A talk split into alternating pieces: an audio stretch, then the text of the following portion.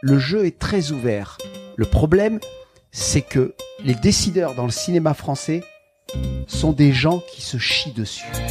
Bienvenue sur Nouvelle École, le podcast pour sortir des sentiers battus où je vais à la rencontre de gens passionnés au parcours atypique. Cette semaine, j'accueille Abdel Raouf Dafri. Il est scénariste pour le cinéma et la télévision. Il a notamment écrit le film Un prophète, pour lequel il a reçu un César, les deux biopics sur Jacques Messrine, ainsi que les saisons 2, 3 et 4 de la série Braco.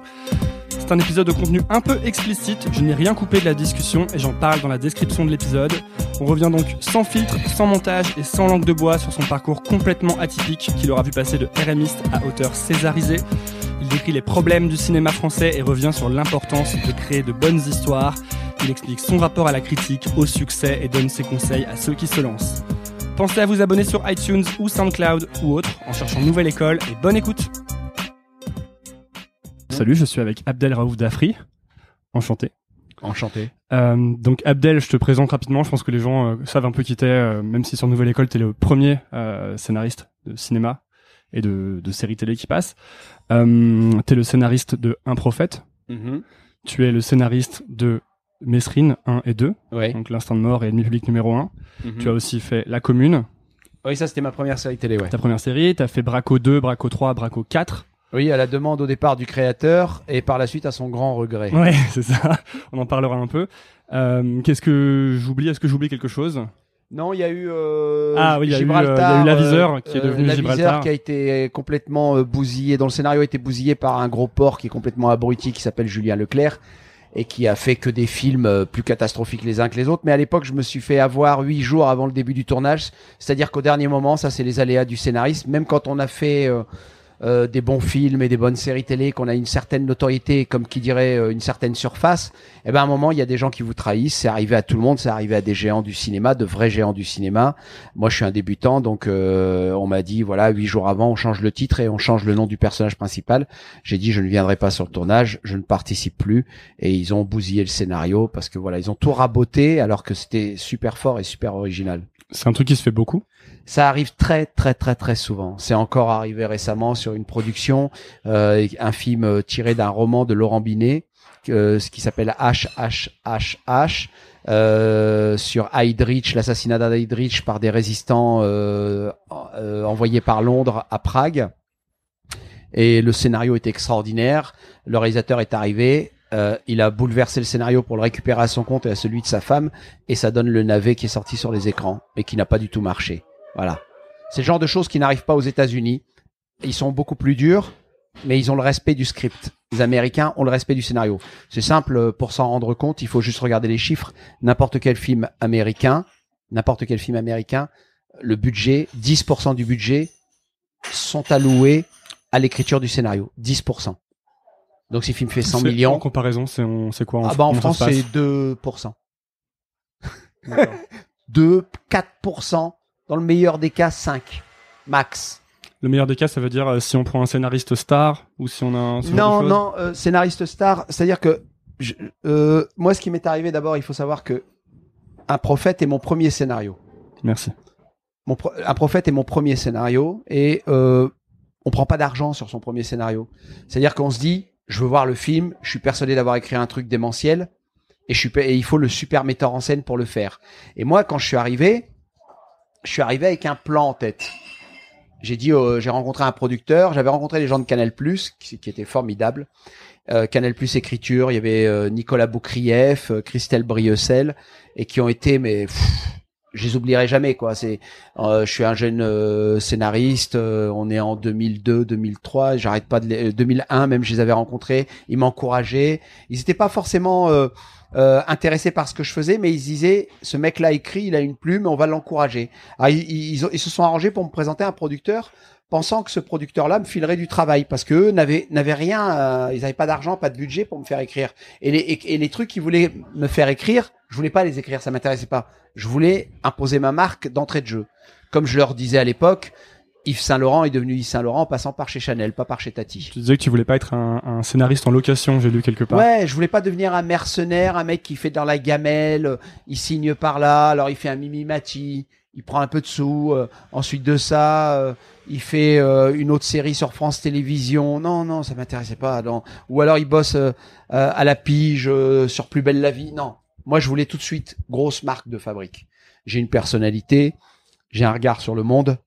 Je voulais que d'entrée de jeu, ce regard sur le monde, on, on le voit. Mais ça demandait de la patience, du coup, ça, Oui, non oui, mais il faut être patient. C'est ça Sinon, si on vient en- avec des idées de gloire et de thunes, bah c'est même pas la peine. Faut rester dans sa province. Et moi, je faisais l'aller-retour. À l'époque, j'étais au, au RMI.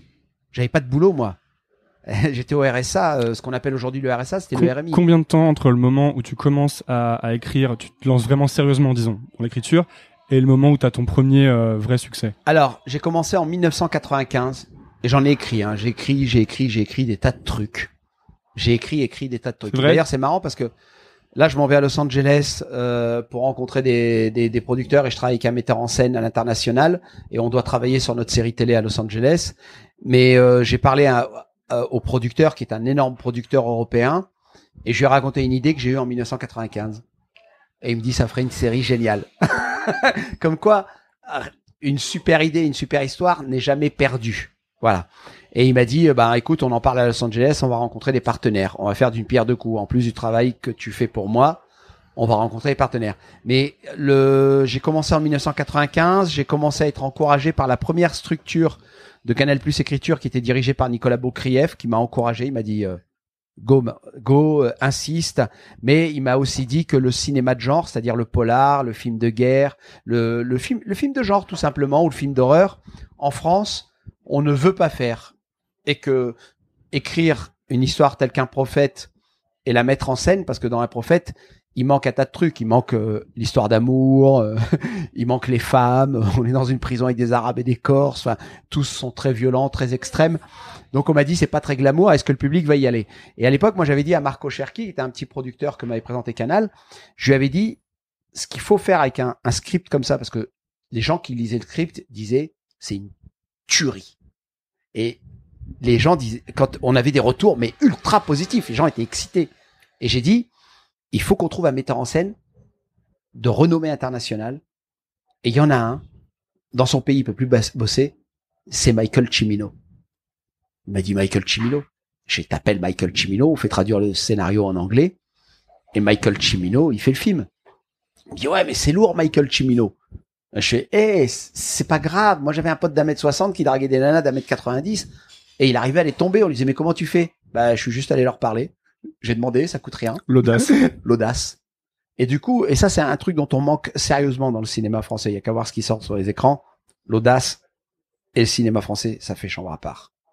Bon.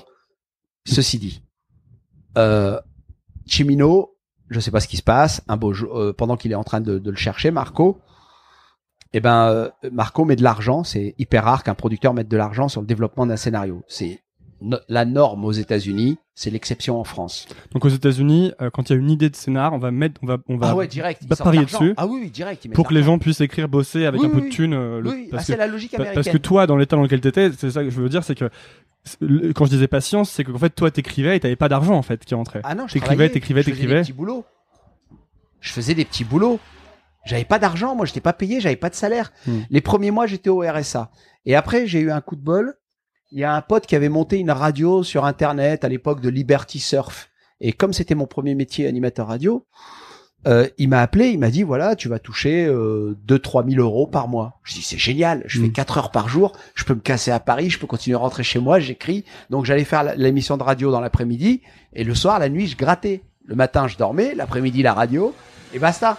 Donc j'ai réussi, j'ai eu du bol, j'ai réussi à tenir avec ça. Hmm. Mais à l'époque, euh, Comment je- c'est ça a pris combien de temps en fait? Euh, en- ce franchement, mode de vie là euh, ce mode de vie là euh, euh, à partir du moment où j'ai écrit un prophète parce que je l'ai longtemps germé avant de le avant de l'écrire euh, ça a pris euh, quatre ans Donc Quatre il faut vraiment, il faut de la patience quoi. ouais ouais ouais il faut vraiment parce que euh, par exemple un truc tout con euh, les gens croient que parce que j'ai fait la commune que Canal Plus a eu un flair euh, redoutable en lisant la commune la commune a été refusée quatre fois par Canal Plus tu sais pourquoi la commune a été diffusée sur Canal Plus?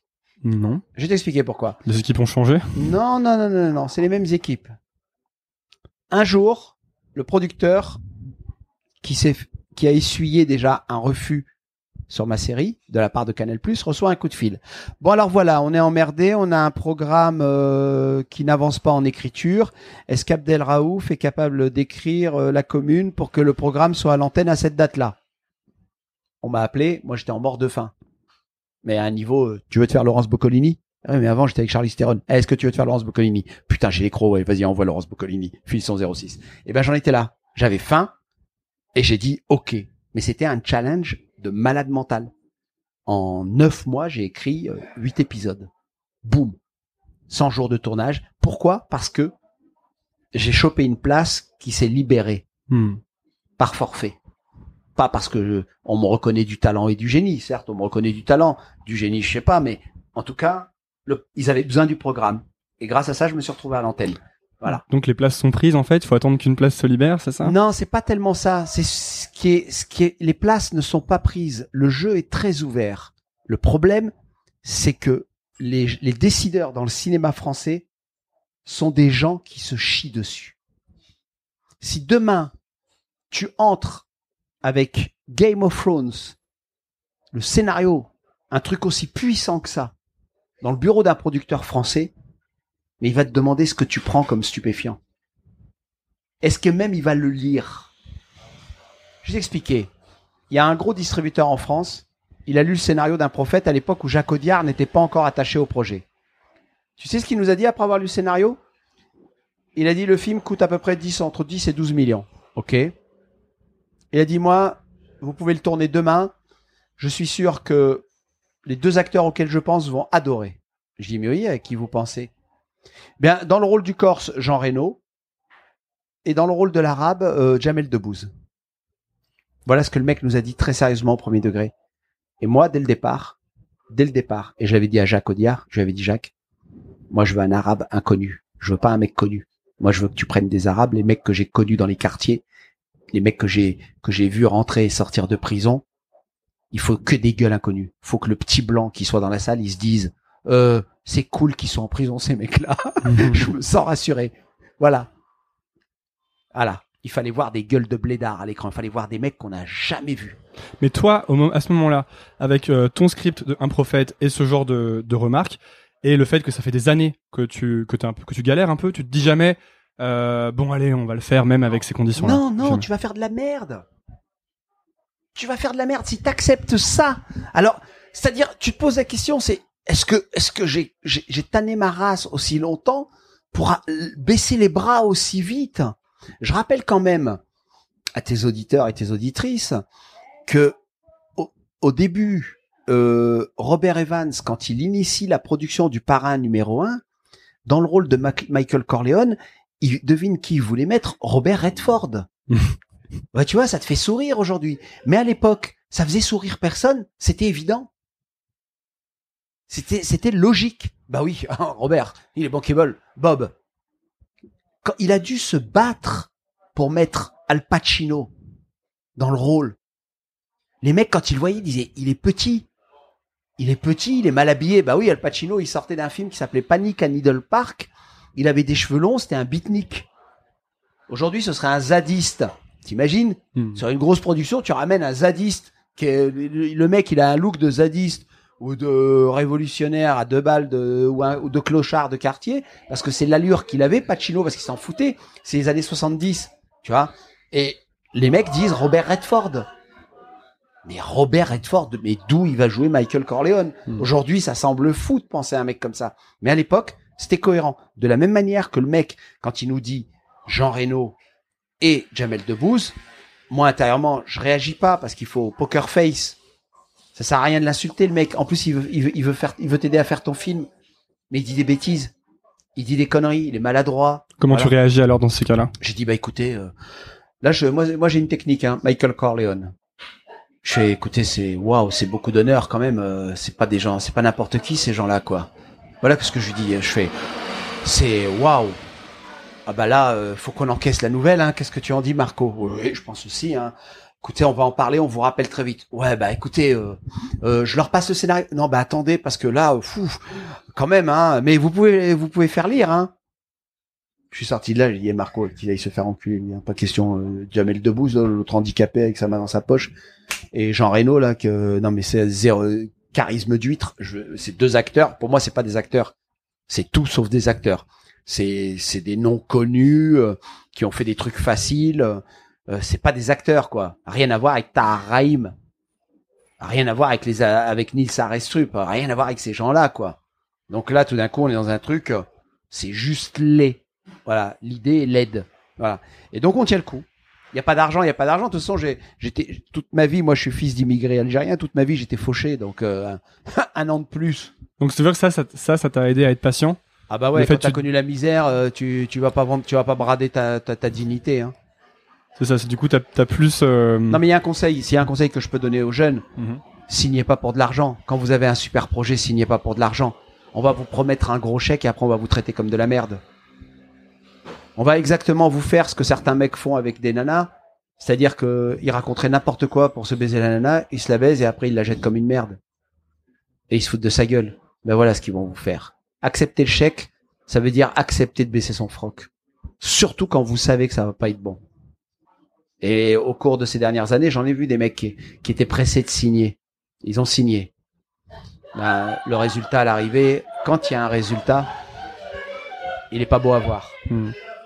Donc pour ça, faut presque cultiver un, un genre d'assaise un peu, de, de se contenter de peu, quoi.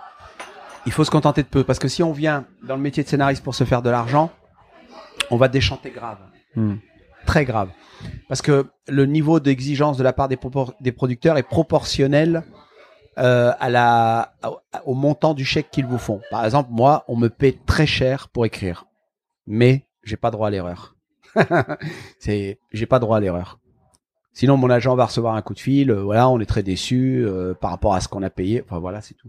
Hmm. Quand on, on, on rentre chez Ferrari, on s'attend à ce que la voiture, euh, bah, elle roule quoi, et qu'elle tombe pas en panne ou qu'elle fasse, qu'elle commence pas à brouter. Ah, plus que ça même. Hein. On Voilà. s'attend à ce qu'elle soit parfaite. on s'attend à ce qu'elle soit parfaite. On achète la perfection. Alors moi, j'arrive, on m'appelle, mais moi j'ai- pris un truc. C'est ce que j'ai fait sur tous mes films, tous mes projets. J'explique avant de signer ce que je vais faire, ce que je vais écrire. J'explique de la bouche à l'oreille, parce que euh, et ça, euh, Paul Schrader, le scénariste de Taxi Driver, de La Dernière Tentation du Christ et plein d'autres films, ne me contredira pas. L'art du scénariste est un art vocal. C'est pas un art littéraire. C'est un art vocal. Tu dois raconter l'histoire aux gens. Si tu arrives à capter dans un bistrot avec tes potes ou chez toi, tu leur racontes une histoire. Et si tu arrives à les captiver, t'as plus qu'à l'écrire. Après la rédaction, c'est pas compliqué.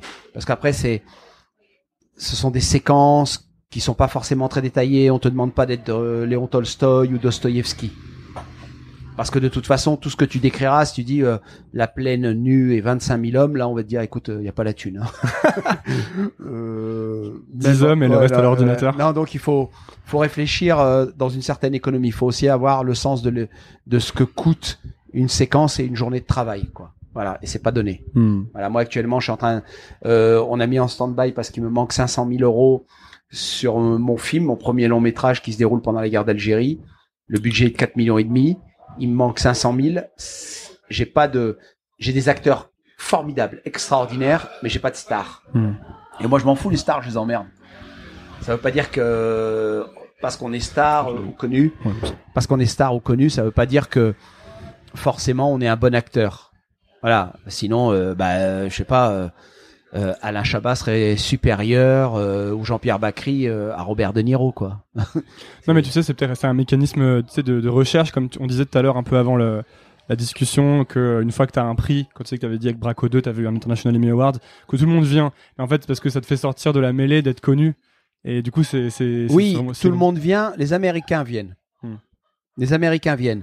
Euh, Braco 2 a été une aventure assez particulière. Moi, ce qui m'intéresse, c'est le challenge scénaristique. C'est l'histoire. Et en fait, Braco 2, moi, j'ai pas demandé. Moi, moi, moi, moi, si tu veux, ce que je conseille aussi aux, aux jeunes qui se lancent dans ce métier, d'abord, mettez vos sous de côté pour euh, quand vous en gagnez pour les impôts. Hmm. Comme ça, vous aurez pas de sur- mauvaise surprise. Et mettez des sous de côté pour vous. N'explosez pas votre train de vie. Comme ça, ça vous évitera d'avoir à faire la pute dans des productions de merde. Ça gagne combien un- c'est- Quand un scénariste se lance, c'est Si tu, si tu es payé sur un scénario de long métrage 100 000 euros, c'est beaucoup. Moi, ce que j'ai fait, c'est que je suis arrivé dans le métier.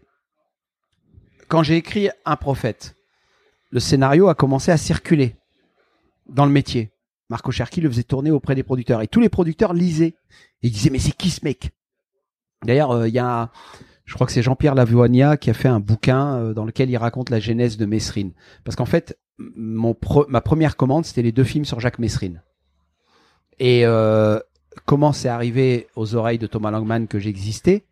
Parce qu'il avait lu le scénario d'un prophète. Et lui, ça faisait huit ans qu'il ramait sur euh, les deux Mesrines. Il n'arrivait pas à sortir des scénarios valables. Alors qu'est-ce qui s'est passé? Il a lu un prophète. Il était en vacances il a dit faut que j'appelle ce mec. Il m'a appelé. Ça a duré trois mois. Moi, je savais ce que je voulais faire. Moi, ça m'intéressait pas trop, Jacques Mesrine. C'est un mec qui a fait la guerre d'Algérie, qui était raciste. euh, il avait torturé un proxénète euh, euh, maghrébin. Enfin, c'est un mec qui était très très Le Pen, quoi. Voilà. Mhm. Et je me disais, est-ce que j'ai besoin de... Alors, c'est pas que... Et puis, c'était un mec très violent qui me rappelait quelqu'un de ma famille. Et j'avais pas envie de faire la gloire d'un mec qui ferait penser à quelqu'un de ma famille que je déteste et que, tu vois, voilà. Et je me suis dit, bon. Donc, du coup, je le comprenais mieux que n'importe qui. Et bim Je dis à Thomas, moi, je veux faire le film avec Vincent Cassel. Je veux savoir qui est le metteur en scène. Et mon axe d'écriture sur le personnage de Jacques Mesrine, ce sera ça. Il m'a dit, ouais, tu demandes beaucoup pour un débutant. Je fais, écoute, euh, tu m'as dit que tu tenais à m'avoir. Donc, Tu euh, lui as donné tes conditions en fait. mais mes conditions, pas d'argent. Lui croyait, il lui croyait comme faisant, il, a sa seule réponse, ça a été de me donner plus d'argent pour que je ferme ma gueule. Mais j'ai dit, mais moi je m'en fous de l'argent, Thomas. Si je voulais gagner de la thune, je serais resté dans mon quartier, je vendrais de la drogue, je, je j'aurais pas besoin de me faire chier à réfléchir. Je gagnerais de l'argent, je ferais, je serais dans les trafics. euh. Si c'était l'argent qui m'intéresse, je ferais de l'argent. Chez moi, ce qui m'intéresse, c'est de faire des grands films et je sais comment il faut parler de Jacques Messrine. Et je veux Vincent Cassel. Et Vincent Cassel, c'était désolidarisé du projet à l'époque. Il me dit, ouais, mais Vincent, il veut plus faire le film. Je fais, Vincent, il veut pas faire les scénarios que ton scénariste a écrit. C'est très différent. Il me dit, bon, bah, écoute, j'organise un rendez-vous. Il a organisé un rendez-vous. Et avant le rendez-vous, il avait rencontré un mec que j'admire au niveau de la mise en scène, parce que j'avais adoré son premier film, État des lieux, c'est Jean-François Richer. Et je dis, waouh, Jean-François Richer, Cassel, ma gueule, ça peut le faire. Et Thomas à la production, il est fou. Mais bon, euh, c'est pas les gens sages qui font des grands films. Hein. Sinon, euh, Coppola n'aurait jamais fait Apocalypse Now.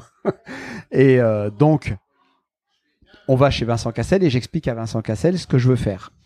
Et à l'époque, Vincent trouve ça formidable et il dit euh, Ok, je signe. J'ai signé. On a écrit, la suite, elle est sortie sur les écrans. On a fait deux films et qui ont fait 4 millions, un peu plus de 4 millions d'entrées. Hmm. Jean-François et Vincent ont eu chacun un César. Meilleur réalisateur pour Jean-François, meilleur acteur pour Vincent. On n'a pas eu meilleur film. Moi, j'ai eu ma, ma première nomination au César comme meilleure adaptation. Le premier film est une adaptation tirée du livre de Jacques Messrine, L'instinct de mort. Et le deuxième film, c'est un scénario original que j'ai structuré et construit sur toutes les péripéties qui s'étaient déroulées dans Paris quand il était revenu du Canada. Hmm. Voilà. Donc euh, là, j'ai j'ai réussi à avoir euh, ce qu'un metteur en scène appelle le final cut.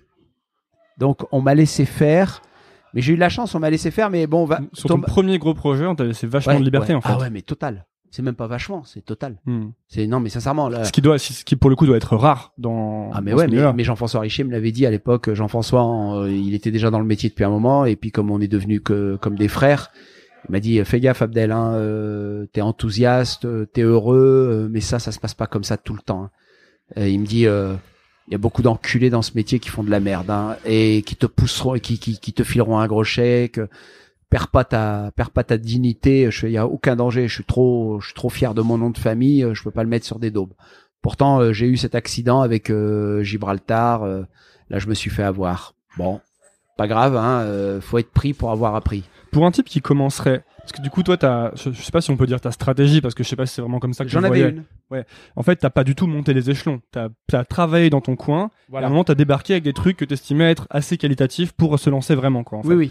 Et, mais est-ce que tu penses que par- pour un type qui commencerait maintenant, qu'est-ce qu'il doit faire? Est-ce que moi des fois je me, je me pose cette question Est-ce que tu dois aller euh, chez Canal écrire des séries avec des gens qui écrivent souvent des séries et, des- et, et, et bosser pour eux, pour t'imprégner? Est-ce que tu dois regarder plein de films dans ton coin, lire des bouquins et écrire dans ton coin pour pas justement encore une fois t'imprégner peut-être des mauvaises choses Je vais te dire un truc. Maintenant, ça n'est que mon avis, ça, ça ne regarde que moi. Euh, maintenant, les gens sont pas obligés de me suivre. Je déteste donner des, des conseils, mais je pense qu'aujourd'hui, accepter de rentrer dans un pool d'auteurs à Canal+, c'est s'annihiler. Tu peux le faire aux États-Unis. Cette méthode est formidable pour apprendre ton métier aux États-Unis. Parce qu'aux États-Unis, ils promotionnent celui qui sort du lot. On aime les mavericks, ceux qui sortent du troupeau. Voilà. En France, si dans le groupe, le leader sent que t'es plus talentueux que lui, il fera tout pour te niquer et t'empêcher d'apparaître et d'éclore. Donc, dans un pays comme le nôtre, où il y a un max d'envieux, moi je fréquente pas les gens du métier, je veux pas les voir. Je veux pas parler avec eux. Je ne parle qu'avec ceux. D'abord, je rencontre les gens, je vois, je, je connais, je les connais de réputation, je discute avec eux, je vois comment on va travailler ensemble. J'ai un contrat qui prévoit qu'on me cassera pas les couilles et que ceci Hmm. et que cela.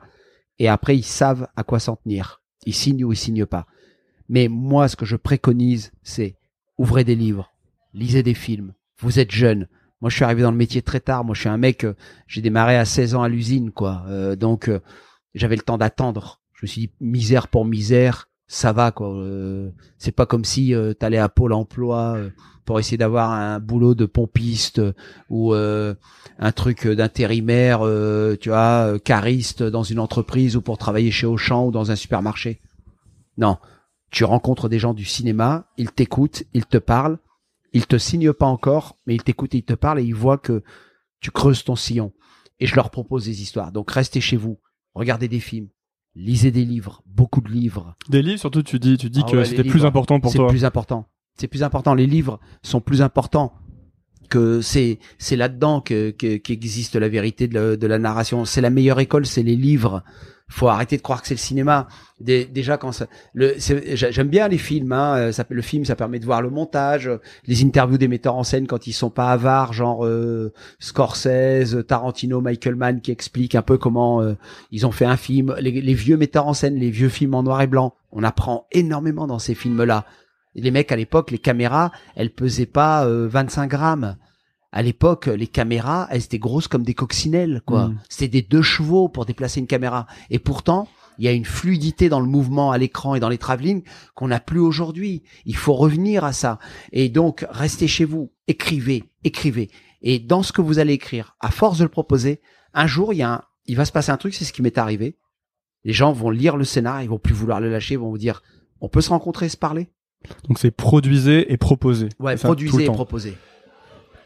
Parce que après, vous pouvez arriver en disant ouais, je veux écrire. Alors on vous donnera la possibilité d'écrire. On vous donnera la possibilité d'écrire. On vous mettra dans un groupe. On vous dira tu fermes ta gueule, tu tu écris ça, tu écris ça, puis voilà, puis tu prends ta petite pièce.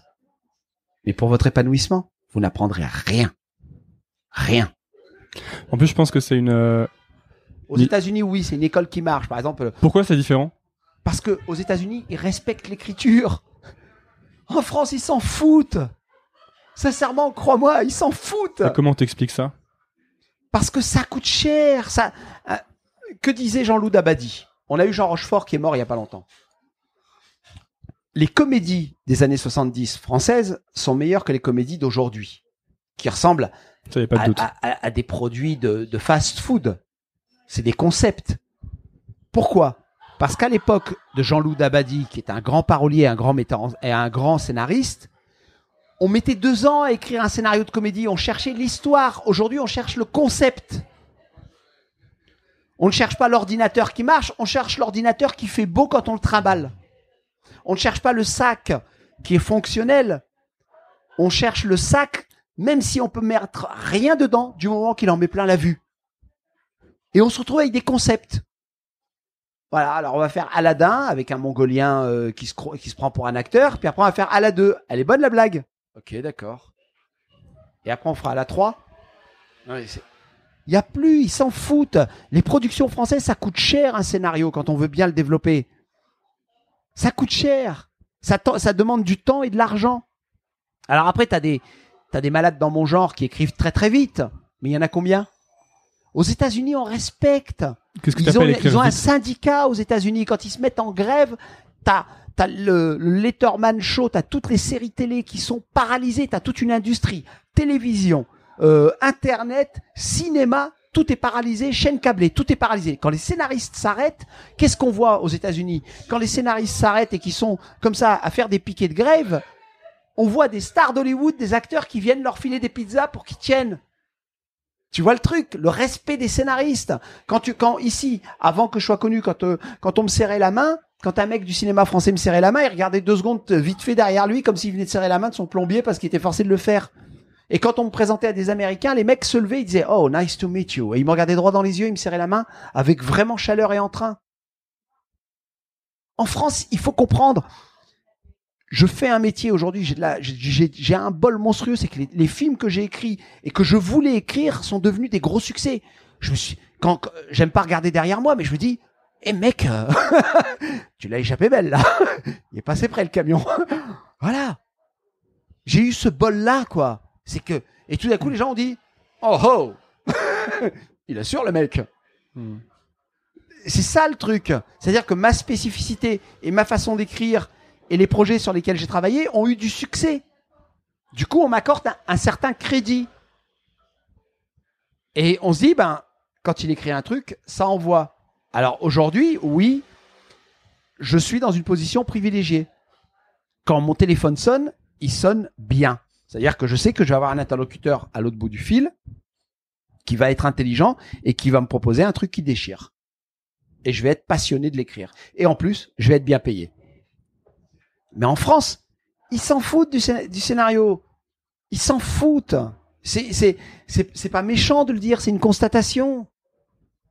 C'est une constatation, ils s'en foutent. Donc, ils, ils vont t'écouter poliment, vont dire, ah, il est passionné, tu vas arriver. Mais ton énergie, ton enthousiasme, ils s'en tapent. Il faut juste le savoir, il faut être en mode Michael Corleone. Qu'est-ce qui les intéresse alors s'ils s'intéressent pas à l'histoire? C'est de faire, c'est de ramener des stars, de monter un budget. Ils vont se retrouver, le producteur, il se retrouve avec une enveloppe de 8, 10 millions. Sur les 10 millions, il sait qu'il peut dégager pour sa boîte 2 millions. Il fait le film avec 8, voire avec 7. Hmm. C'est comme ça que marche le business. Si en plus, sur sa part, il doit travailler le scénar, oh là là, oh là là, oh là là. Hmm. Il aurait l'impression qu'on lui fait payer un caddie pour circuler dans un supermarché pour faire ses courses. Personne n'accepterait de payer la location de son caddie pour circuler dans, dans un supermarché. Ben lui, il aurait cette impression-là.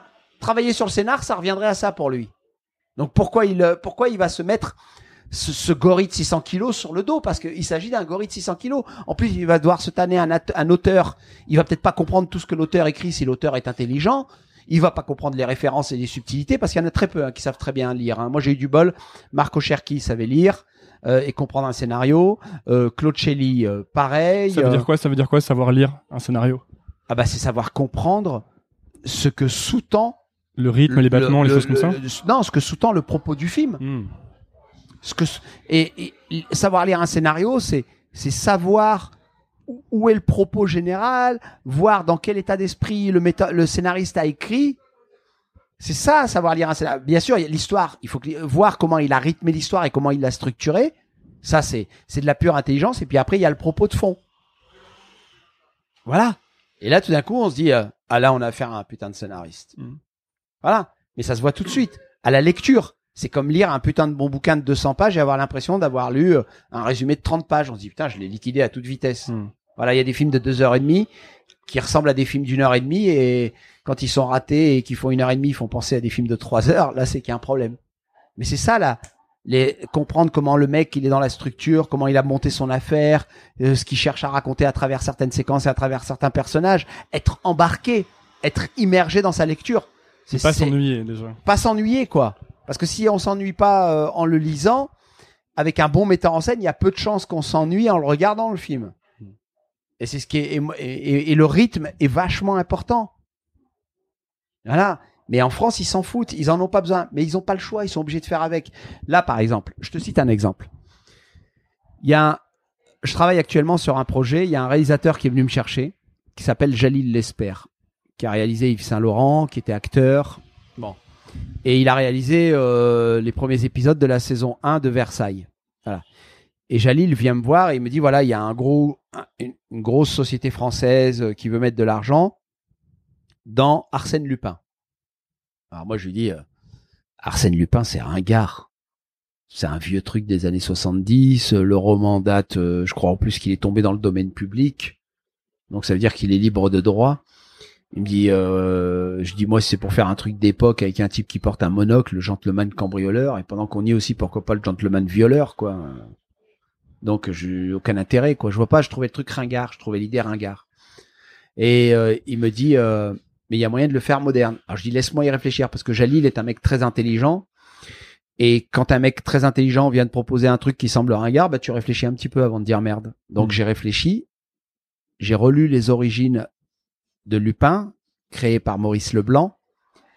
J'ai revu dans quelle époque s'inscrivait la- l'apparition, la, naissance d'Arsène Lupin, ce qu'il avait généré comme personnage annexe, et j'ai dit ah, ah, intéressant, intéressant.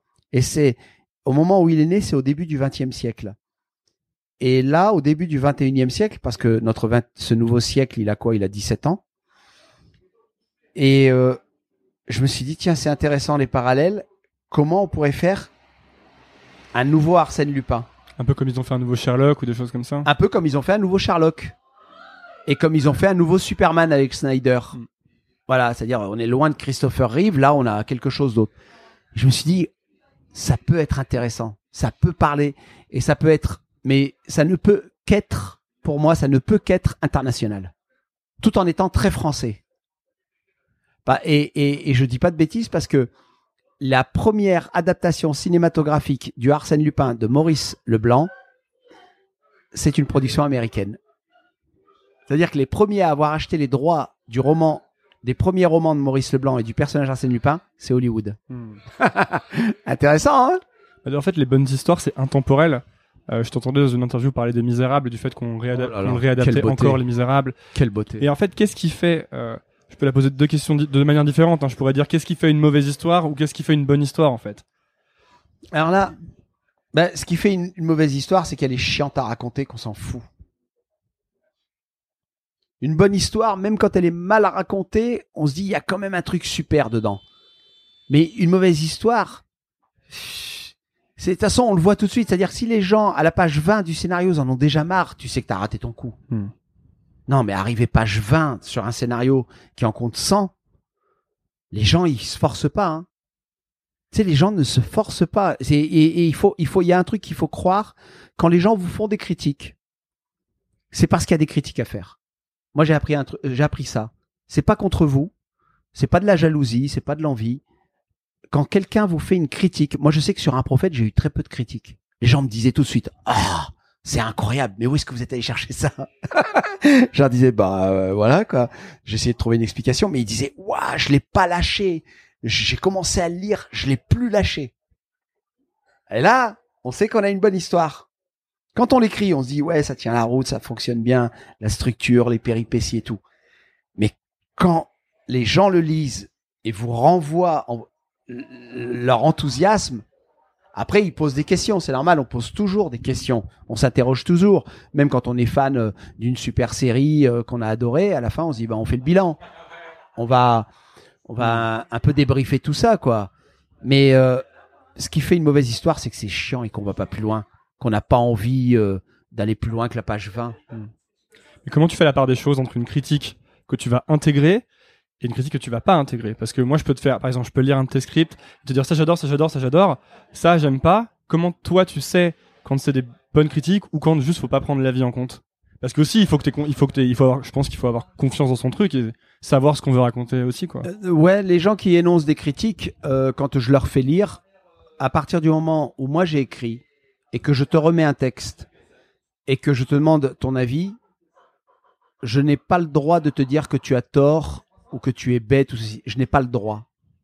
Ce que, ou alors il fallait que je fasse gaffe à être irréprochable. Hmm. Si tu me fais des critiques, je dois respecter ton regard. Voilà comment je travaille. Je dois respecter ton regard. Je te, je te cite un exemple. euh, Stanley Kubrick, quand il a fait Shining, il faisait lire le scénario à des maîtres d'hôtel pour savoir s'il se trompait pas. Excellent. Voilà. Donc si Stanley Kubrick, grand génie du cinéma, faisait lire son scénario à de simples maîtres d'hôtel dans des grands palaces à Londres pour qu'il lui donne son avis sur ce qui se passe, en- bah si lui fait ça, qui suis-je moi pour faire lire à quelqu'un et lui dire mais non mais t'es bête t'as rien compris Non non ça c'est pas une fa- ça c'est une façon stupide d'agir. Après faire savoir où ta critique est pertinente. Il y a des critiques que je me dis bon tu peux avoir une critique qui ne te plaît pas, mais tu, peux avoir une critique sur un passage qui ne te plaît pas parce que toi tu l'aurais fait autrement. Là, on n'est plus dans la critique. On est dans la totale subjectivité. Si je l'ai fait comme ça, c'est parce que c'est moi que ça regarde, c'est mon opinion.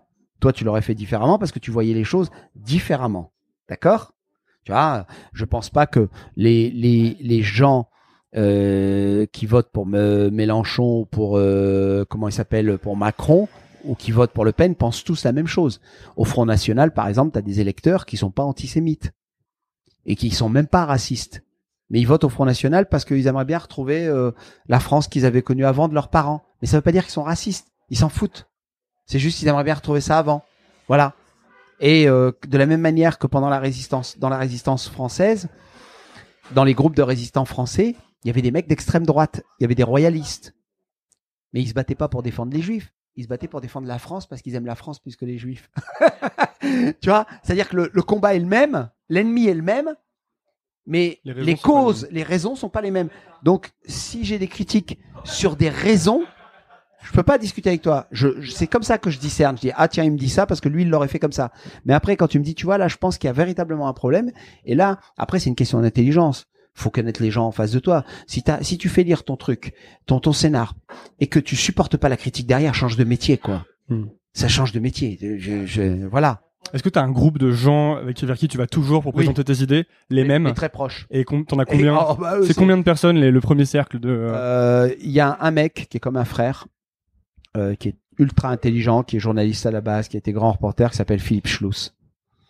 Et lui, C'est est le premier qui reçoit. Euh, Ah ouais, c'est le premier. Je lui envoie, et il me dit, je te rappelle. et Et lui, son- il fait le premier contrôle. Quoi. Il va dire c'est bien, c'est pas bien. Et, ah, euh, il va me dire ce qu'il en pense. Hein. Si c'est pourri, euh, je lui envoie même avant mon producteur. Et je et c'est balèze parce que quand il le reçoit et qu'il me fait une bonne critique, je sais que le producteur et le réalisateur avec qui je travaille, ils vont adorer. Parlons de ça justement. euh, mais revenons. J'ai envie d'abord de revenir à la, à la période avant que le prophète sorte, avant que Mesrine sorte, Ok et de dire comment. Donc à ce moment-là, il y a un moment où tu décides que ok, tu vas essayer d'être scénariste. C'est et on a parlé de ta préparation. Tu lis beaucoup, t'écris beaucoup. Justement, concrètement, ton emploi du temps, c'est quoi à ce moment-là? Quand tu dis que tu lis beaucoup, que t'écris beaucoup, c'est euh, Ben, à l'époque, je fais 4 heures, euh, 3-4 heures de, de radio. Bon, quand j'étais au RSA. par euh, semaine, genre, c'est- ça? Ah non, euh, Tous les jours? Tous les jours. Ok. Donc, euh, mais moi, je, je, je suis un couche tard. Donc, euh, mes journées, euh, elles commencent à 11 heures euh, et puis elles se terminent à 4 heures du matin. Mhm. Et rebelote, donc ça va. Euh, si entre 11 heures et 4 heures du matin, t'enlèves euh, 4 heures de 11, euh, 11 heures du matin et 4 heures de, de la nuit suivante, t'as pas trouvé euh, 3 ou 4 heures pour lire, en plus de tes 4 heures de radio. Puis les 4 heures de radio, c'est de la tchatch. Et comme j'ai le verbe facile et le baratin assez souple, les 4 heures, je les vois pas passer, puis tu parles pas pendant 4 heures. Donc, après, dès que je sors de la radio, je rentre chez moi, boum, boum, boum, je bouquine. Tu bouquines. Ah ouais, mort. Et t'écris aussi? Ben, je prends des notes. Tu prends des notes. J'écris beaucoup de notes. Puis après, je laisse le truc se structurer.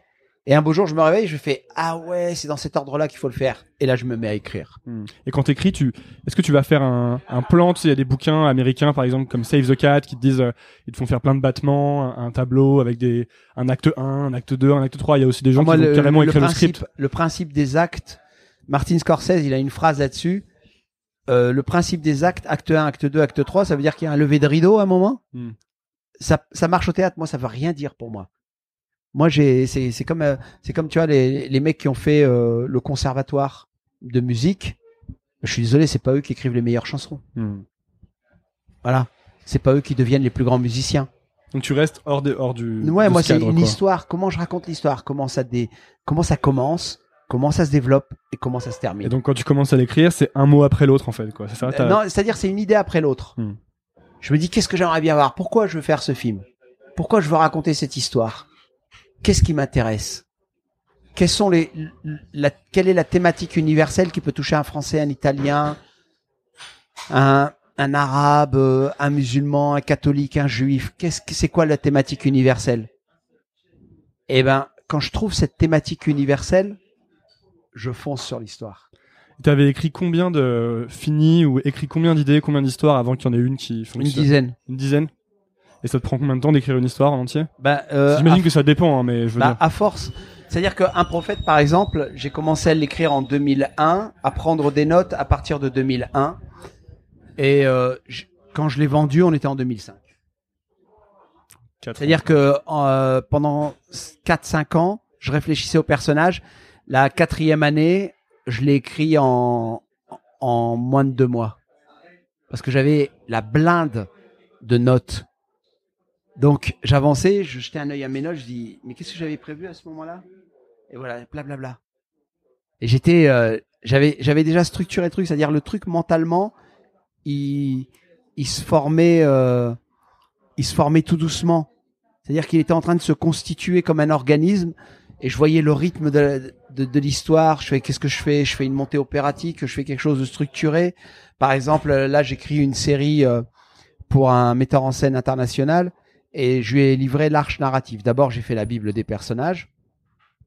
Tu commences toujours par ça?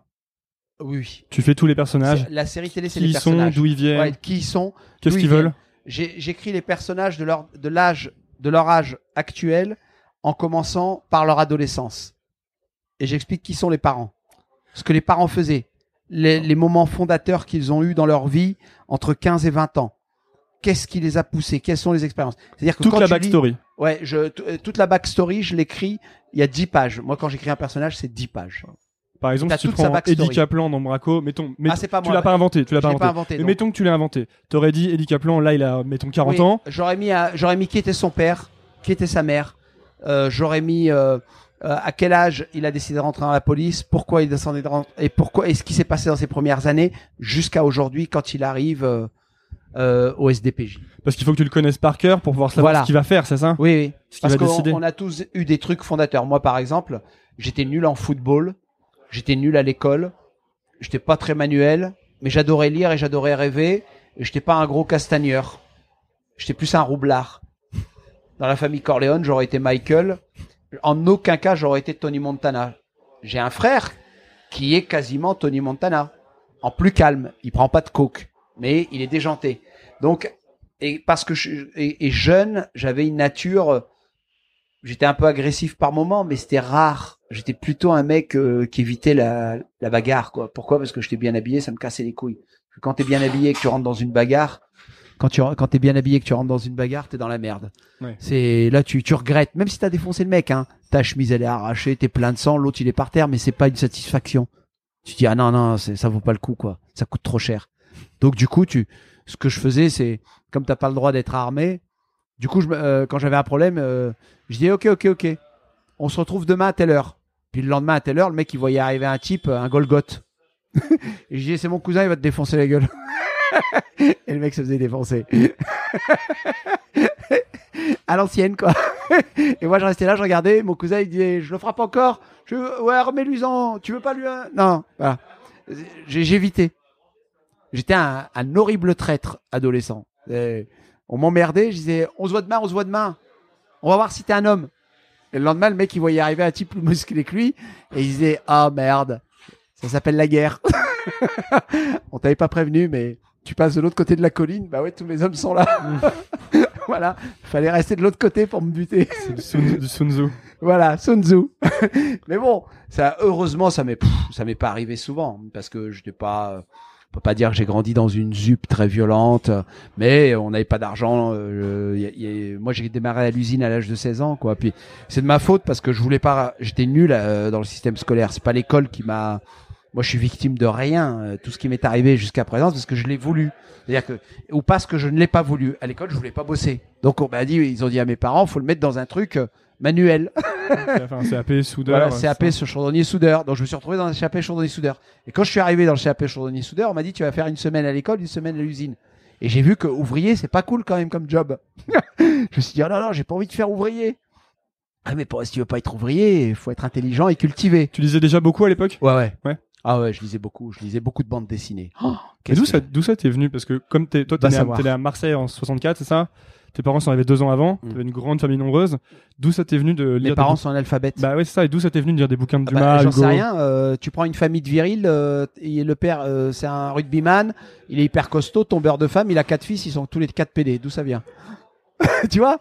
Hmm. Voilà, c'est c'est comme la, la sexualité. Tu sais pas, un jour tu te réveilles, t'as 15-16 ans, tu dis bah, j'aime les garçons. Boum. Ou t'es- t'es- tu te réveilles, tu dis ah j'aime les filles. Lequel est le plus normal? Il n'y a pas de normal.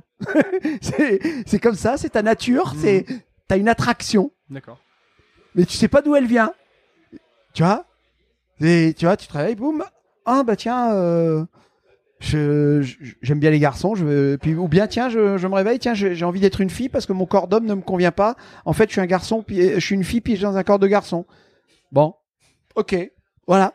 C'est l'esprit. euh, on on maîtrise pas toutes les toutes les connexions du cerveau. On n'a pas encore réussi à le disséquer. Alors et, comme le cerveau régit tout chez nous, bon, une balle dans les couilles, tu peux survivre.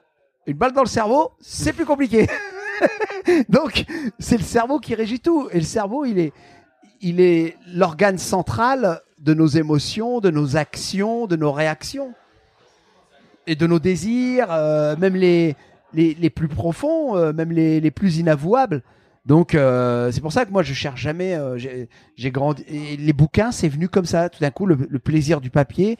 Et, ça me permettait de m'évader parce que aujourd'hui, la, nouvelle génération est tant mieux pour elle. hein, ma fille en fait partie. Il y a des téléphones portables, il y a des iPads, il y a Internet, il y a du haut débit. Euh. ma gamine, je lui dis ben, Joyeux anniversaire, chérie, tu veux quoi? Papa, je pourrais avoir 30 gigas de plus sur l'Internet pour mon abonnement Avant, elle aurait demandé une bicyclette ou je sais pas, n'importe quoi, ou un scooter. Non, 30 gigas de plus. Alright. voilà. Vo- Voilà la nouvelle génération. Mais moi, à mon époque, il n'y a pas de téléphone. Il n'y a pas d'internet. La télévision, c'est trois chaînes. TF1, Antenne 2, FR3. C'est comme ça que ça s'appelait. C'est tout. C'est tout. Il y a un rituel précis. Aujourd'hui, tu t'abonnes à Netflix, tu le regardes n'importe où. Tu t'abonnes à Canal, tu vas sur Internet, sur YouTube, tu te fais des vidéos. D'ailleurs, c'est pour ça que c'est, il y a une- la concurrence est difficile parce qu'en fait, c'est international complètement maintenant. Ah, C'est-à-dire que si tu produis, un- d'ailleurs, tout à l'heure, tu parlais de ça, tu disais, euh, si je le fais, je veux que ce soit international. Oui. Parce qu'en fait, maintenant, il faut peut-être qu'il faut tout faire de manière internationale, vu que si, vu que le Bureau de légende, par exemple, bah, pour moi, il est en concurrence avec n'importe quelle série sur Netflix ou sur HBO, puisque je peux les voir en deux minutes. En fait, est-ce que, est-ce qu'à chaque fois que tu crées un truc, maintenant, faut te dire, il faut que ce soit mondial? Non, il faut pas que ça te travaille. Il faut te dire, moi par exemple, je regarde tout ce qui, tout ce qui sort, même deux épisodes. Par exemple, une nouvelle série apparaît, une nouvelle série apparaît, je regarde au moins deux épisodes. Parce tu, que tu vas tout regarder, quoi. ah moi je vais regarder. Mm. J'ai j'ai la chance de faire un métier, la chance, enfin le privilège et l'honneur de faire un métier où on me paye pour rester chez moi à écrire. T'imagines Mm. toi? Je bosse quand je veux, mais il faut rendre. Il faut rendre en temps et en heure.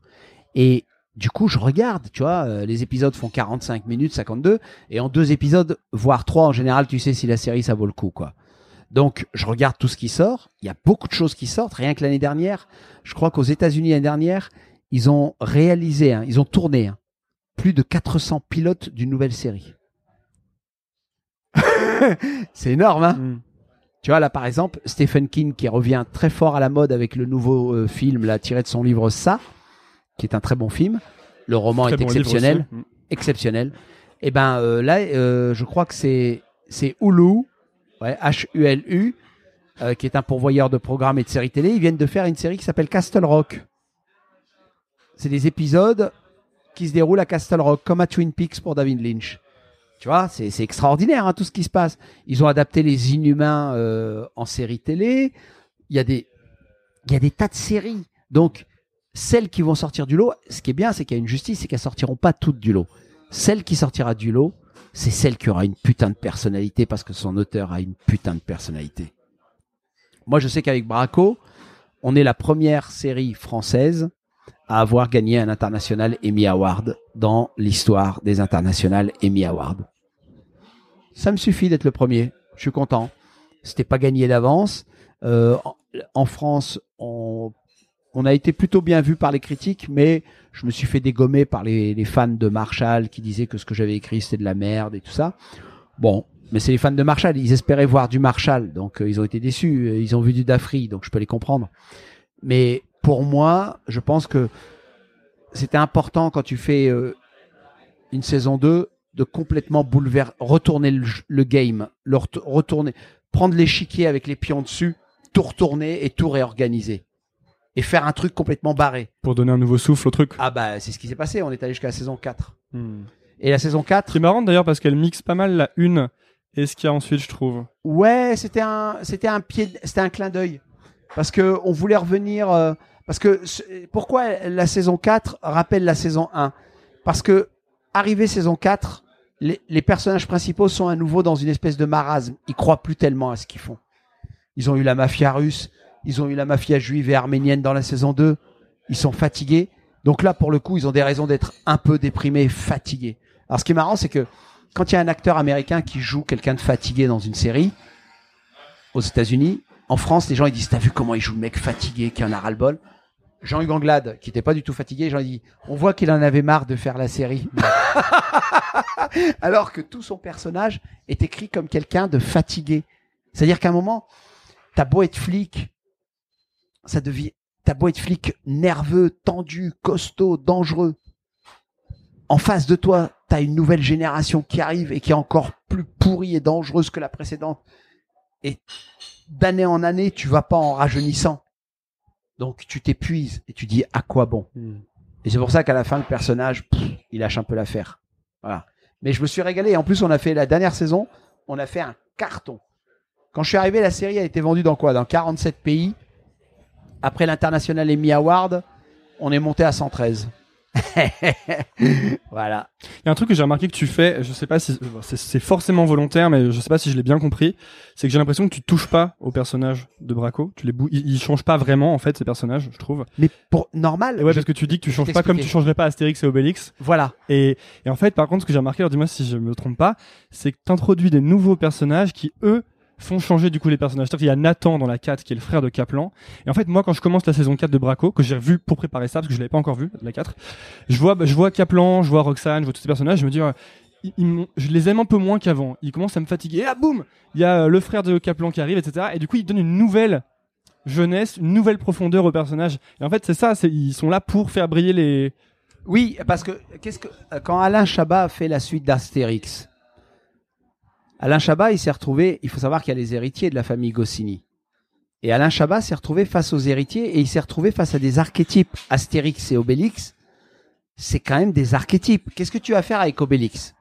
Tu vas en faire un LGBT tu, vas en faire euh, non mais comment tu veux transformer Astérix euh, Obélix? Obélix c'est Obélix c'est le bon gros qui se trimballe avec un menhir et qui a son petit chien chien avec lui Astérix, c'est le mec rigolo qui arrête pas d'engueuler euh, Obélix, qui est un peu bourru de caractère. Qu'est-ce que tu vas toucher à ces personnages-là? Et la grande idée de Chabat, c'est pour ça que les gens adorent le second Astérix, c'est tous les personnages périphériques. Et d'ailleurs, on a dit à l'époque, on a reproché à Chabat, il a fait venir Jamel Debbouze, qui est parfait dans son personnage là de d'architecte euh, égyptien. Il a fait venir Monica Bellucci. euh, il a fait venir des tas d'acteurs qui étaient dans, qui faisaient des personnages périphériques. Et on se, on se souvient d'eux. Et à l'époque, on lui avait dit oui, mais euh, on a l'impression qu'il a un peu écarté Astérix et Obélix. Oui. Il a- Qu'est-ce qu'il pouvait faire de nouveau avec Astérix et Obélix? Comment tu veux transformer Tintin? Tu veux lui mettre un jean et des boots? Mm. Tu veux lui changer sa coupe de cheveux? Les gens vont crier au sacrilège. Comment tu veux transformer Jésus-Christ tel qu'il est représenté? Fais un Jésus-Christ noir. Tu crois que les gens vont aller en salle le voir? Non. Fais un Jésus-Christ tel qu'il est écrit dans la Bible, c'est-à-dire un, un arabe physiquement. C'est-à-dire le mec, il a grandi euh, en Judée, là, tu vois, là-bas, et euh, il est blond aux yeux bleus. Tu te fous de ma gueule ou quoi? Tu dois respecter le cliché. Et les personnages que que que- qu'Olivier Marchal a créés sont des archétypes. C'est quasi des clichés. Qu'est-ce que tu veux que je les pousse et que je les bouleverse? Je peux pas. Parce que sinon, je- tout ce que je peux faire, c'est créer. Sinon, si je les bouleverse, les gens vont dire, mais c'est plus la série, c'est plus Tintin, c'est plus Astérix, c'est plus Kaplan. Du coup, qu'est-ce que je fais? Je fais venir un max de personnages périphériques, et c'est eux qui mettent le feu. Et tu t'attends pas à ce qu'ils soient là. Hmm. Et c'est là que ça marche. Ouais, dans la saison marche. 2, t'as la mère juive, Voilà. euh, t'as tous ces personnages-là, ouais. T'as l'arménien qui est complètement barré.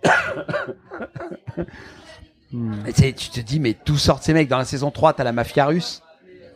Et puis t'as les Turcs ensuite. euh, Et tu vois que nos acteurs principaux, ils se disent, Braco prend une drôle de tournure, mais même eux, ça les oblige. Ça a obligé Jean-Hugues, ça a obligé Carole, ça a obligé tous les acteurs principaux, Nicolas, Joseph. Ça les obligeait à, à revoir leur position parce que ils étaient plus en position de force. Et en France, on a toujours tendance à tout donner au premier rôle et tous les autres personnages sont négligés. Moi, je déteste ça. Moi, j'aime bien quand le, le, le deuxième personnage, le troisième, le quatrième, ils sont, euh, comment t'expliquer, ils sont, ils sont respectés. Quand tu regardes Game of Thrones, il n'y a pas de petits personnages. Mm. Il n'y a pas de petits personnages. Même un personnage qui apparaît sur quatre épisodes, t'es là, tu fais, waouh, respect. Tu t'en souviens. Ils sont pas négligés, ouais. Ils sont pas négligés. En France, ils s'intéressent qu'au Resta et tous ceux qui viennent derrière, ouais, fermez vos gueules, on s'en fout. D'où l'importance de, de ce travail de préparation et d'écriture sur chaque personnage. Ah Pour oui, savoir oui. ce qu'il veut, d'où il vient Ah et ouais, pourquoi il est là, quoi. Ah ouais, tu, tu, tu, dois, tu dois comprendre d'où vient le personnage. Qu'est-ce qui, qu'est-ce qui en fait un, un personnage vertébré et articulé Hmm. Si tu si tu lui crées pas de colonne vertébrale, tu lui, lui crées pas une vie, l'acteur peut pas l'incarner. Moi, quand euh, quand un, un acteur euh, me demande euh, c'est qui ce mec, je lui raconte la vie du mec. Je raconte même des anecdotes quand il était jeune. Bah tiens, un jour il est arrivé ça. Et l'acteur me regarde et il me dit euh, merci Abdel. voilà. Parce que nous tous, on a eu des, on a eu des anecdotes dans notre enfance qu'on racontera pas forcément si ce n'est à son meilleur ami, ou, ou que même nous on préfère oublier parce qu'on c'est pas à notre avantage, qui nous ont constitués, qui nous ont permis de nous dire mon approche du monde, à l'aune de ce que je viens de vivre, elle doit me permettre de, de voir les choses sous cet angle-là aussi. Voilà. Et, euh, et, et moi, je, je, je trouve que c'est important de, de raconter des moments de vie d'un individu qui n'existe pas. Voilà. Même une petite anecdote. Ça, ça en dit long. Pour rendre le truc vrai, quoi. Voilà. Maintenant, euh, on a parlé de comment t'étais à l'époque où t'avais pas encore euh, eu tes succès. Maintenant, c'est quoi ton mode de vie actuellement? C'est la même chose? C'est euh, tu te réveilles tard et Ah ouais, mais moi j'ai toujours été. Alors je t'explique pourquoi. J'ai un traumatisme d'enfance, tu vois, on en revient à l'enfance. Moi j'ai grandi dans le Nord. Et euh, dans le Nord, en hiver, euh, à 17h il fait nuit. Et à 20h on se couche pour aller à l'école le lendemain. Ce qui fait que quand je me couche, il est 20h. Et quand je me réveille à 7h du matin pour aller à l'école, nuit. il fait nuit. Je me suis dit, quand je serai grand, je sais pas ce que je vais faire, mais quand je me coucherai, il fera nuit, et quand je me réveillerai, il fera jour.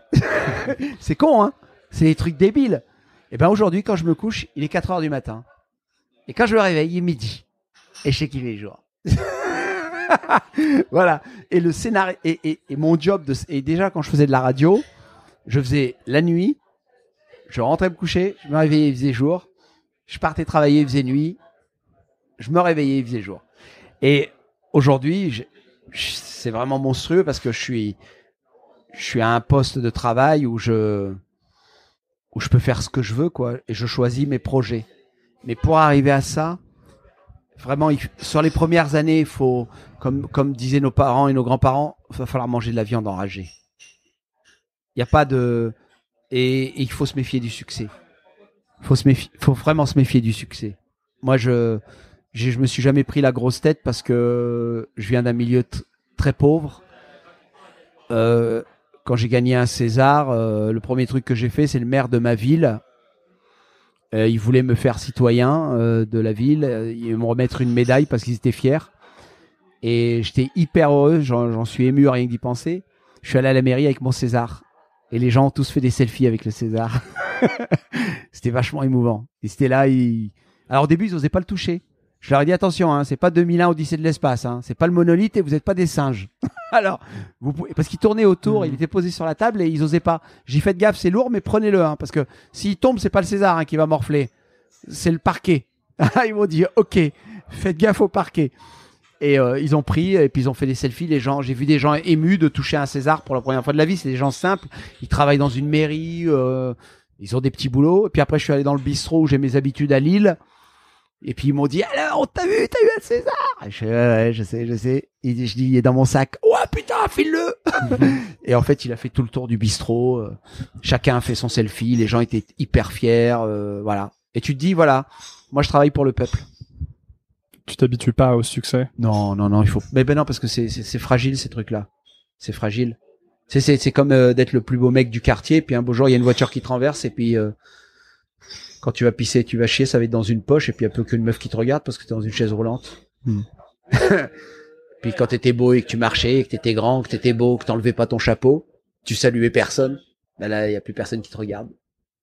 et ouais. Et il faut jamais oublier d'où on vient. Faut jamais oublier d'où on vient. Il faut se tenir.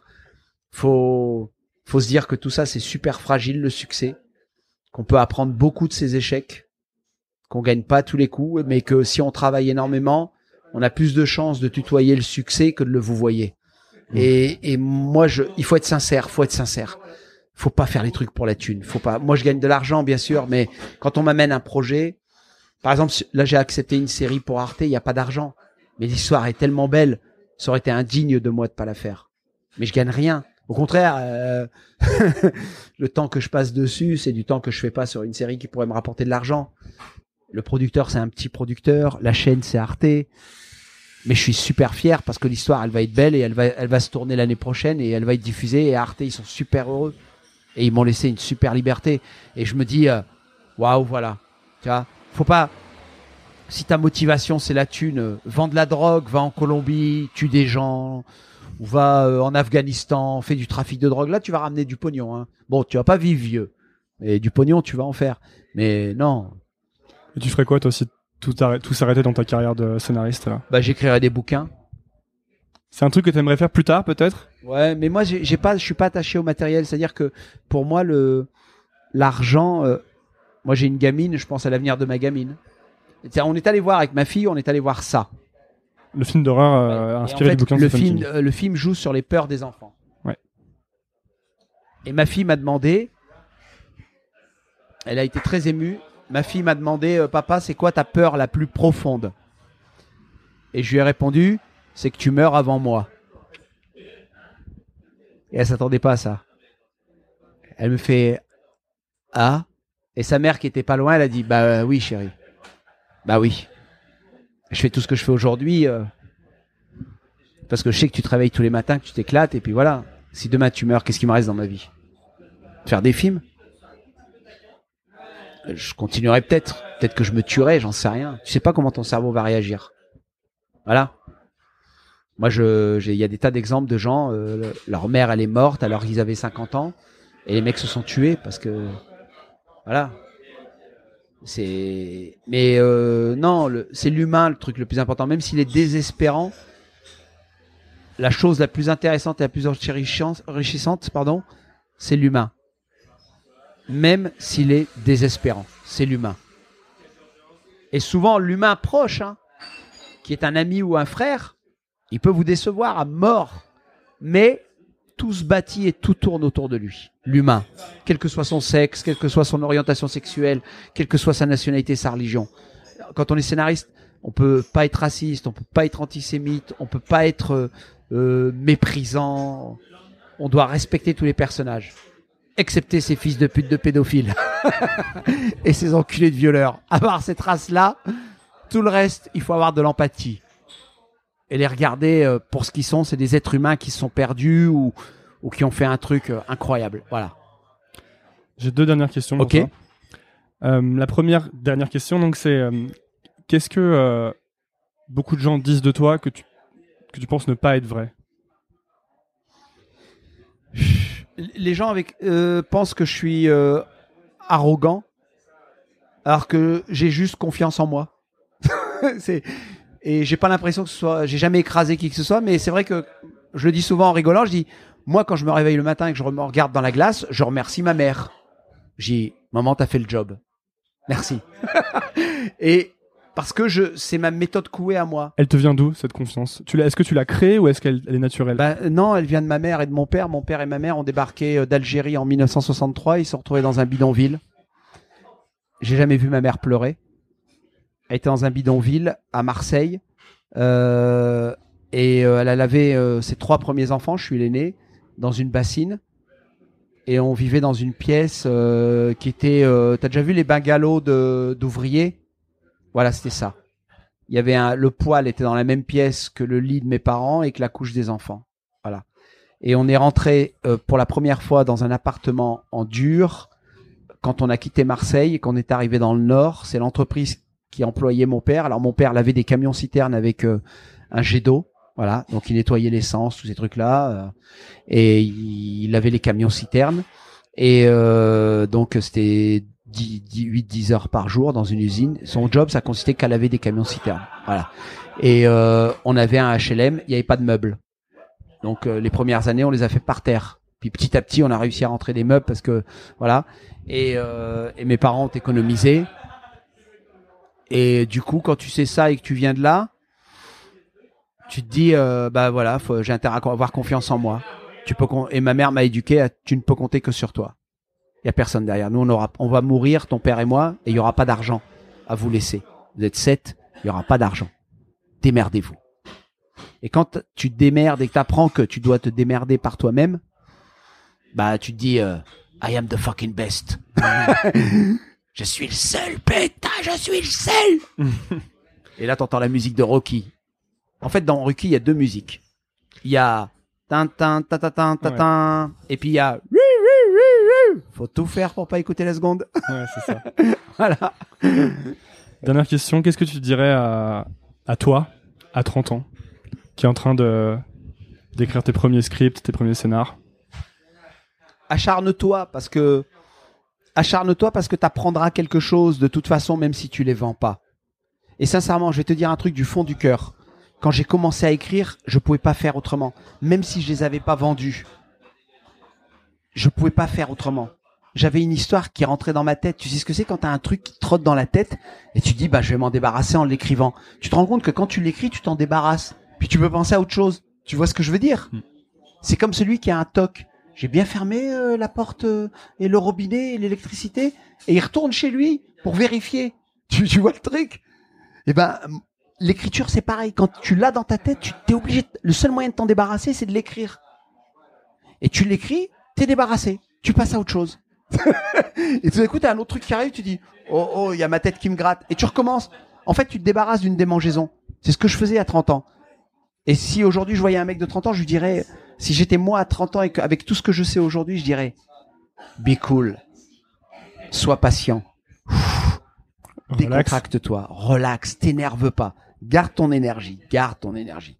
C'est et il faut être patient. Sincèrement, ce métier, c'est que de la patience. Et c'est triste à dire, moi, je, je, je, je- notre métier, le cinéma français, n'aime pas le scénario. Ils en veulent pas. Ils tournent beaucoup de films, hélas, et je sais ce qui se passe dans le métier puisque je suis au cœur de ce qui se passe dans le métier. Ils aiment pas les scénarios. De toute façon, quand tu vois les films français qui sortent, tu vas pas me dire que tu vois le scénario quand tu regardes le film. Voilà. Donc, euh, t'es, aussi toi et, tes, et ton audience, tes auditeurs et tes auditrices, vous êtes meilleurs juges que moi pour ça. Vous avez- moi, je vais de moins en moins au cinéma parce que je, je travaille de plus en plus pour le cinéma. Donc, les films, globalement, je les achète surtout en Blu-ray et, et de temps en temps, ma fille, elle m'emmène, elle dit papa, viens, on va aller voir ça. Mais j'ai lu le livre. Viens voir le film, papa. Donc euh, voilà. Mais les dernières fois où je, et là, je vais aller pour Blade Runner parce que c'est un souvenir d'enfance, c'est ma génération. Mais il faut quand même savoir que sur Blade Runner, le scénario a été écrit une dizaine de fois, quoi. Et encore, la, la version 10, Ridley Scott n'en était pas tout à fait satisfait. Mais il a réussi à en sortir un film extraordinaire. Et aujourd'hui, par exemple, c'est quoi la différence entre un film où il y a un scénario et beaucoup d'argent et un film où où il n'y a pas de scénario et le même pognon? Bah, C'est Blade Runner et Valérian, c'est le même budget. c'est tout. Hmm. Blade Runner avec Ryan Gosling et Valérian de Luc Besson, c'est le même pognon. Pourquoi il n'y a pas le même film à l'écran? Pourquoi il y en a un, tout le monde sort de là en disant c'est un chef-d'œuvre, c'est du pur cinéma, et l'autre c'est juste une merde commerciale pour des enfants attardés Pourquoi? D'ailleurs, ça marche pas. Valérian ne marche pas. Le Blade Runner, ce sera un chef-d'œuvre du cinéma. C'est déjà un chef-d'œuvre du cinéma. Donc, il faut rien lâcher. En fait, si j'avais lâché l'écriture, ça voulait dire que j'étais pas aussi passionné que ça. C'est comme le mec qui dit je vais faire boxeur, puis il va à la salle une fois, deux fois. Il prend deux stars dans la gueule et puis il dit bon là j'arrête. Donc c'est pas son truc. Son corps et sa tête lui disent c'est pas ton truc et son cœur aussi. Mais moi mon cœur, ma tête et mon corps me disaient c'est ça que tu dois faire. Après j'ai pas eu le contrôle de ce qui s'est passé. Il y a Audiard qui déjeune avec la femme de Marco Cherki. Elle lui raconte l'histoire que j'ai écrite. Et Marco et Claude, euh, et Jacques Audiard dit Tiens, j'aimerais bien lire. la suite, on la connaît. Ben, merci beaucoup, euh, Abdelraouf Dafri, d'être passé sur Nouvelle École. Ben, merci de vous être intéressé à mon taf. Ben non, non, il n'y a pas de quoi. Est-ce que tu, euh, si, si, les gens s'intéressent à ce que tu fais, on, on les envoie quelque part ou s'ils veulent te suivre ou... Ben, C'est-à-dire que je parle très peu parce que c'est hmm. mon côté euh, superstitieux. Euh, je, je, parle très peu, par exemple, sur ma page Facebook, les gens me demandent un ami pensant que je vais parler de mon actualité, mais j'en parle jamais. Parce que c'est tellement fragile que je préfère en parler quand c'est fait. Hmm. Voilà, moi je j'aime pas dire euh, je suis en train de faire ci, je suis en train de faire ça. Je j'aime pas faire des effets d'annonce. Par exemple, quand j'avais annoncé que je faisais une série pour Arte, c'était signé, acté et j'avais déjà écrit la, la moitié du projet. Tu racontes pas avant d'avoir fait quoi. Non, voilà, je préfère que les parce qu'après les gens ils disent ah c'est super excitant et puis ça se fait pas et puis euh, bah tu passes pour un con. Hmm. Donc j'en parle pas. Donc euh, mais, quand quand c'est fait j'en parle. Mais en général je suis accessible. Hein, là, tu m'as écrit, je te connaissais pas et puis euh, on se retrouve à se parler. Les, les gens m'écrivent, vous me demandent un avis. Par exemple, il y a une nana pas il y a pas longtemps qui me dit je voudrais faire scénariste. Qu'est-ce que vous me conseillez? Bah, je lui ai conseillé des ouvrages majeurs. Euh, Quels ouvrages Ah, je les ai plus en tête. Euh. Sidefield et tout ça ou... Non, non, non, non, non, non. Il faut pas lire tous les. Il y a, il y a. Je vais t'expliquer. Attends, je vais te donner. Je pense que je les ai là. J'espère les retrouver. Euh... Alors voilà. Il faut lire. Euh, c'est très important. La dramaturgie, l'art du récit par Yves Lavandier. Il faut lire Yves Lavandier. La dramaturgie, l'art du récit, c'est aux éditions Le Clown et l'enfant. C'est extraordinaire. Après, l'autre livre hyper important à lire, c'est Le héros aux mille et un visages de Joseph Campbell. C'est aux éditions J'ai lu. Il y a la version brochée. Moi, j'aime bien les versions brochées, je suis coquet. Et il y a la version poche qui est beaucoup moins chère c'est la même, hein, il n'y a pas de coupe. Donc c'est le héros au mille et un visages de Joseph Gamble.